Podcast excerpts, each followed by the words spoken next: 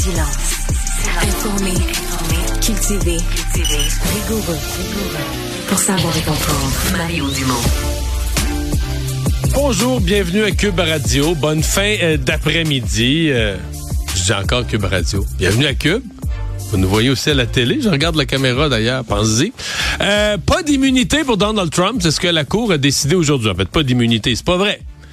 Pas d'immunité infinie, pas d'immunité spéciale, parce que les présidents américains jouissent d'une immunité euh, depuis depuis toujours. Dans la Constitution américaine, on dit un président américain peut pas être poursuivi, mais il y a comme un cadre, là. il y a comme un encadrement pour donner la liberté au président, pour pas qu'il soit menacé de rien. On comprend l'importance du poste, il a été élu par le peuple dans leur système électoral. Les Américains ont prévu ça, donc donner au président une certaine immunité, mais Donald Trump, en fait, les avocats de Donald Trump avaient déposé une requête pour que cette immunité soit absolue.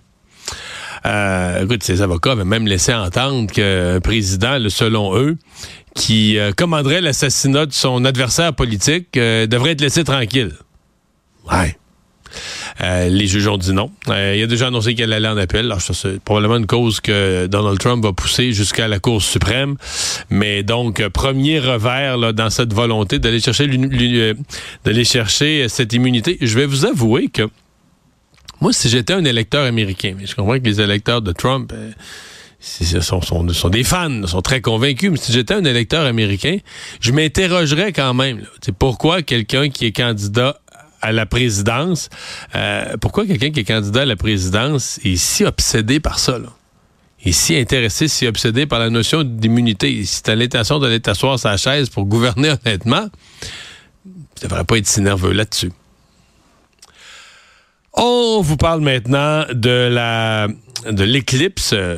Les gens commencent à en entendre parler. Je pense que pour les gens qui sont pas fans d'astronomie ou du ciel, c'est encore quelque chose de lointain. C'est pas demain matin.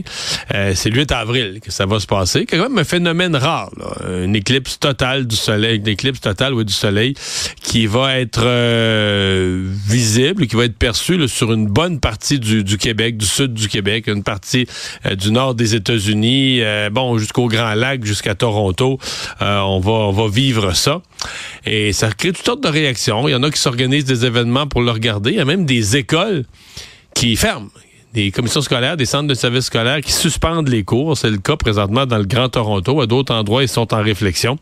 Julie Bolduc-Duval, astronome et communicatrice scientifique, se joint à nous. Bonjour. Bonjour. D'abord, c'est vrai de dire que le phénomène est rare. Oui, oui, oui, effectivement. Une éclipse solaire totale, là, on l'annonce autant comme étant un événement d'une fois dans une vie, puis c'est, c'est vraiment ça qui va se passer. C'est pour donner une idée, la, la dernière à Montréal, c'était en 1932.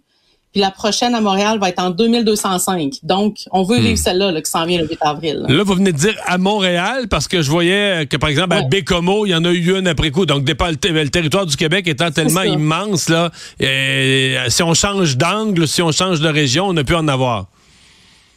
Oui, mais en fait, la dernière sur le territoire du Québec, ça remonte en, quand même à 1972. Donc, ça fait plus de 50 ans là, au Québec qu'on en a eu une, puis la prochaine, c'est dans plus que 80 ans à quelque part au Québec. Fait que c'est, oui, ça dépend des endroits, là, parce que la hmm. zone de totalité est quand même assez petite. Ouais, parce que euh, euh, on se comprend là. La zone de totalité, ça veut dire la, la, la région du territoire là où on a une disparition complète, là, un, cercle sur l'autre, le soleil disparaît complètement.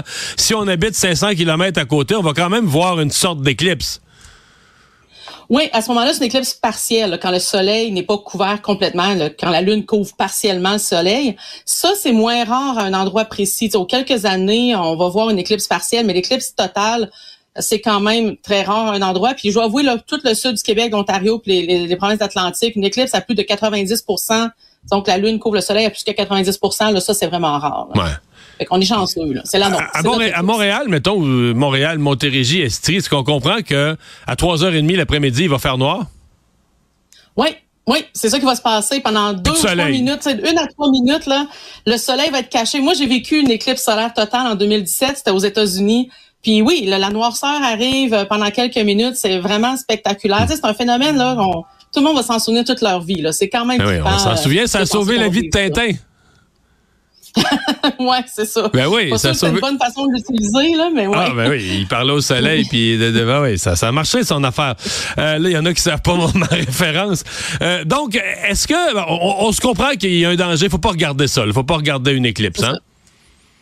Ben, en fait, c'est pas l'éclipse en soi qui est dangereuse, c'est le soleil. C'est juste qu'on le sait, là, tous les jours, on n'a pas tendance à fixer le soleil, c'est ça qui est dangereux. Durant une éclipse, là, c'est qu'on veut regarder le soleil. Donc là, il faut se protéger les yeux. Mais on peut très bien, tu sais, si on n'est pas en train de regarder le soleil, on peut très bien dehors durant une éclipse. Des fois, le, le niveau de danger a comme été tellement mentionné que les gens pensent que juste être dehors, c'est dangereux.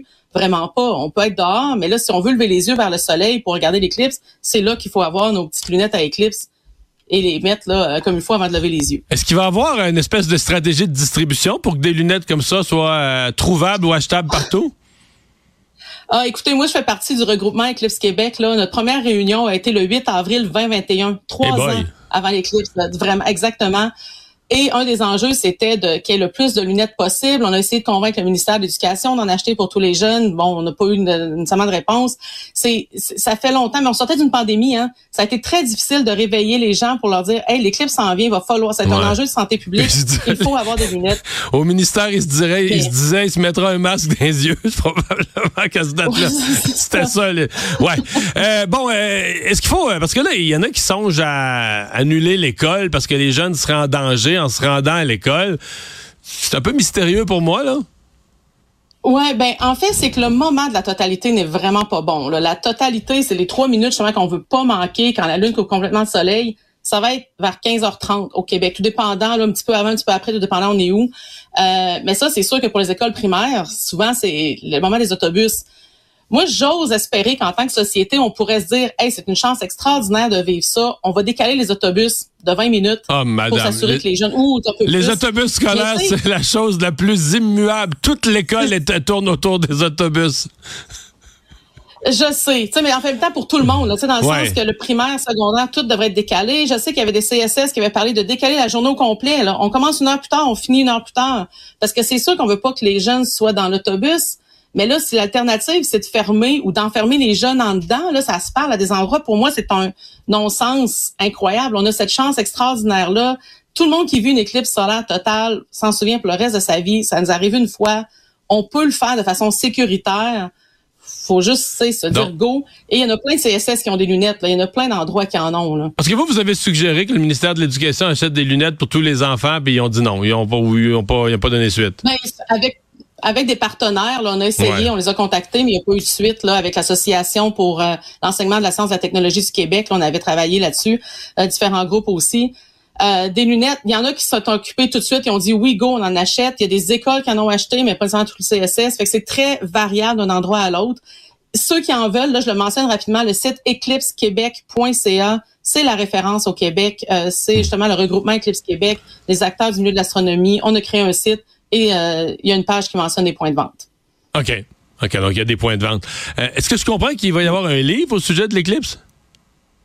Oui, ben oui, j'ai eu la chance de coécrire un livre avec le journaliste scientifique euh, Joël Leblanc. le livre sort la semaine prochaine, le 15, le 15 Mais de quoi ça parle un livre sur une éclipse à venir là? Ben, ça parle de, ben, un, c'est quoi une éclipse, là, vraiment comprendre, euh, c'est, à cause du mouvement des astres, là, évidemment, la Lune vient se passer devant le Soleil, on explique ça, on parle du côté historique, ça a longtemps fait peur, les éclipses, c'est impressionnant quand le Soleil disparaît en plein jour. Puis euh, aussi, là, les détails de celle du 8 avril, comment se préparer, euh, comment vivre ça, ainsi de suite. Hmm. Donc, c'est un court essai, là, ça se lit quand même assez rapidement, ça, c'est le grand public, là, ça sort la semaine prochaine. Ça aurait dû être ma première question de l'entrevue, mais pour les gens vraiment moins familiers, je pense pour bien des gens, on le, sait, mais pour les gens moins familiers, expliquez-nous. Je suis euh, sur Terre à Montréal. Qu'est-ce que je vois? Qu'est-ce qui se passe au-dessus de ma tête pour que tout à coup le soleil disparaisse? C'est vraiment euh, un jeu d'ombre. Donc, la Lune va venir se placer exactement entre nous et le Soleil. La Lune va projeter son ombre sur la Terre. Donc, de notre perspective, ce qu'on va voir, ben là, c'est ça, avec les lunettes, là, en regardant le soleil avec nos lunettes de façon correcte, on va voir que la lune vient se placer de plus en plus devant le soleil. Donc, il va sembler manquer un morceau au soleil. En général, comme aujourd'hui, j'étais allée tantôt avec mes lunettes, j'étais allée observer le soleil, une belle journée ensoleillée, je voyais un rond, le cercle du soleil. Mais là, il va commencer à en manquer une partie durant l'éclipse. Et là, durant la totalité, Euh, ça, ça dure juste quelques minutes, mais là, la lune va complètement couvrir le soleil. Et hmm. c'est là, c'est magique parce qu'on peut enlever nos lunettes. Le soleil est tout couvert. On peut enlever nos lunettes durant la totalité et le, spectacle autour est vraiment différent. Là. Il fait sombre. Euh, c'est très, très beau. Mais en tout, là, tout ça va durer un peu plus que deux heures. C'était ça ma question, là. OK, OK, OK. C'est combien de temps en tout qu'on va commencer à voir, mettons, le premier petit croissant de lune apparaître sur le bord du soleil jusqu'à temps qu'elle est complètement passée? Deux heures? À la fin. Deux heures et vingt environ. C'est environ les deux phases partielles. Là, la transition à venir devant le soleil, c'est environ une heure. Là, trois minutes où tout le monde est dehors, tout le monde prêt à regarder. Puis après ça, une autre heure d'éclipse partielle. Donc, en tout, ça va durer deux heures et vingt environ.